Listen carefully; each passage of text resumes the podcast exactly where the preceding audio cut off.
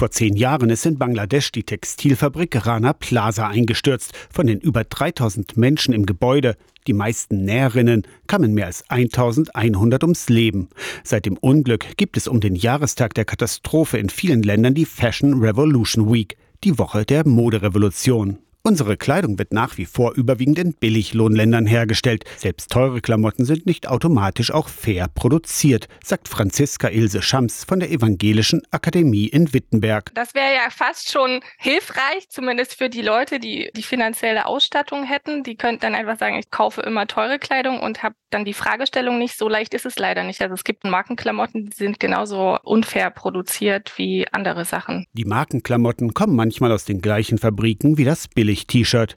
Bei der Fashion Revolution Week gibt es in Magdeburg und Halle noch bis zum Wochenende Vorträge, Workshops und Ausstellungen. In Wittenberg könnt ihr euch heute Nachmittag um zwei selbst ausprobieren. Im Nachbarschaftstreff Wittenberg West. Einfach mal mit Pflanzenfarben Textilien aufpeppen, das mal ausprobieren, wie das funktioniert. Und am Freitag kann man sich die Fashion Revolution Week in Halle ein bisschen anschauen, zum nachhaltigen Modespaziergang in den Zug steigen und da die Modeateliers anschauen und dann noch die Ausstellung am Ende am Riebeckplatz, die heißt Fairprick, sich anschauen. Fast Fashion, schnelle Mode, von der Baumwollernte über die Weberei bis zu den manchmal menschenunwürdigen Produktionsbedingungen in der Textilfabrik hängt eine Menge dran an unseren Hosen oder T-Shirts.